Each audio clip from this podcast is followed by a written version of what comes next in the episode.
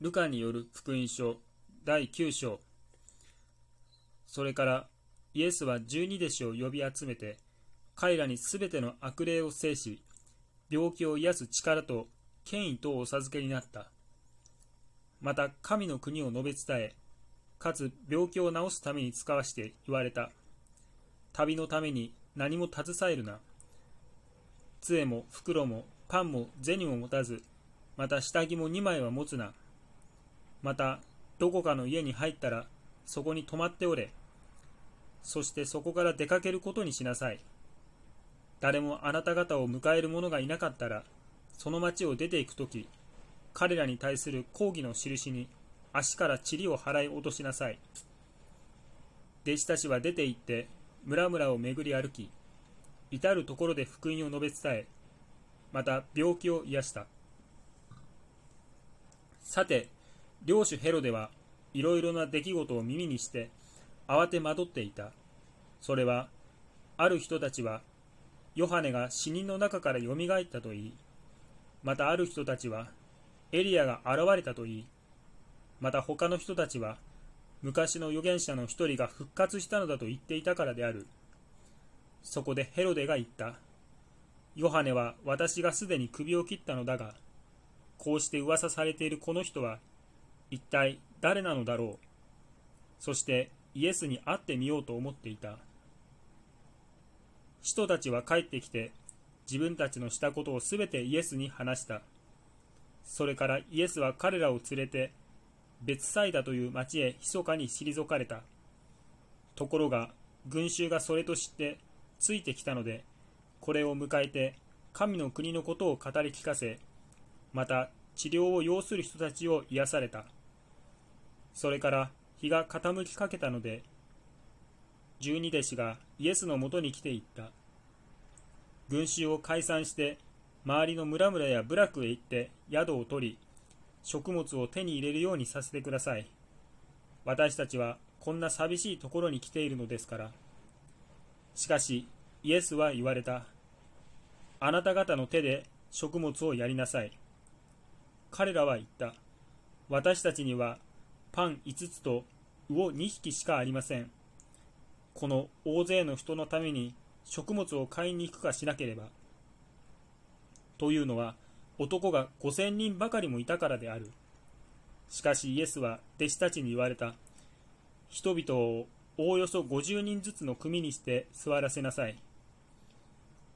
彼らはその通りにしてみんなを座らせた。イエスは5つのパンと2匹の魚とを手に取り天を仰いでそれを祝福して裂き弟子たちに渡して群衆に配らせた。みんなのものは食べて満腹した。そしてその余りくずを集めたら12かごあった。イエスが一人で祈っておられた時弟子たちが近くにいたので彼らに尋ねて言われた。群衆は私を誰と言っているか。彼らは答えて言った。バプテスマのヨハネだと言っています。しかし他の人たちはエリアだと言いまた昔の預言者の一人が復活したのだと言っているものもあります。彼らに言われた。それではあなた方は私を誰と言うか。ペテロが答えて言った。神のキリストです。イエスは彼らを戒めこのことを誰にも言うなと命じ、そして言われた。人の子は必ず多くの苦しみを受け、長老、祭司長、立法学者たちに捨てられ、また殺され、そして3日目によみがえる。それからみんなの者に言われた。誰でも私についてきたいと思うなら、自分を捨て、日々自分の十字架を追うて、私に従ってきなさい。自分の命を救おうと思う者はそれを失い、私のために自分の命を失う者はそれを救うであろう。人が全世界を設けても自分自身を失い、または損したら何の得になろうか。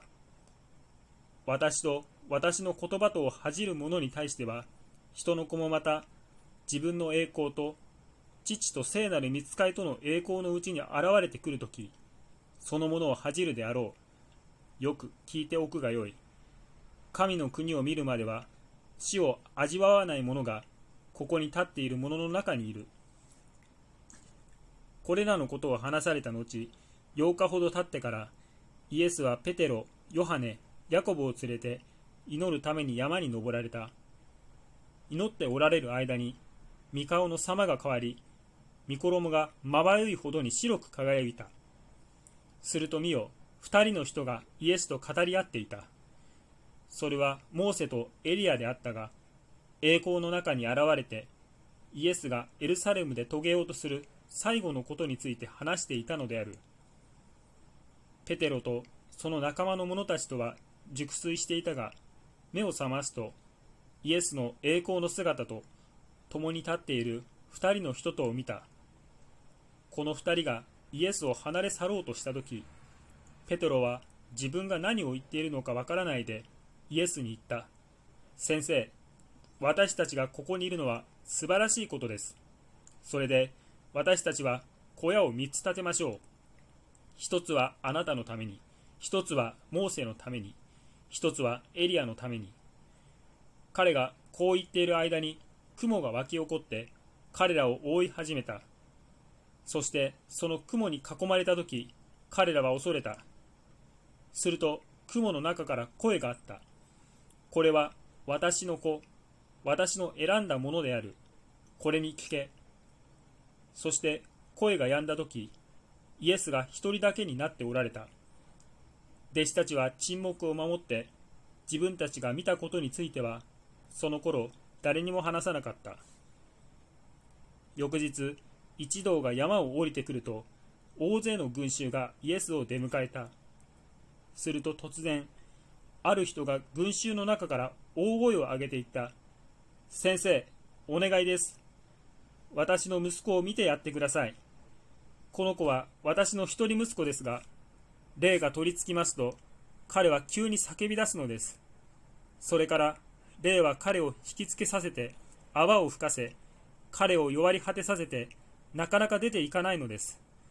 それで、お弟子たちに、この霊を追い出してくださるように願いましたが、できませんでした。イエスは答えて言われた。ああ、なんという不信仰な曲がった時代であろう。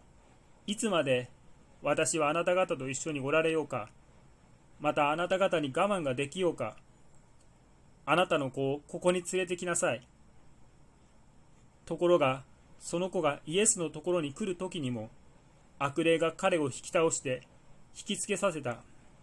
イエスはこの汚れた霊を叱りつけ、その子供を癒して父親にお渡しになった。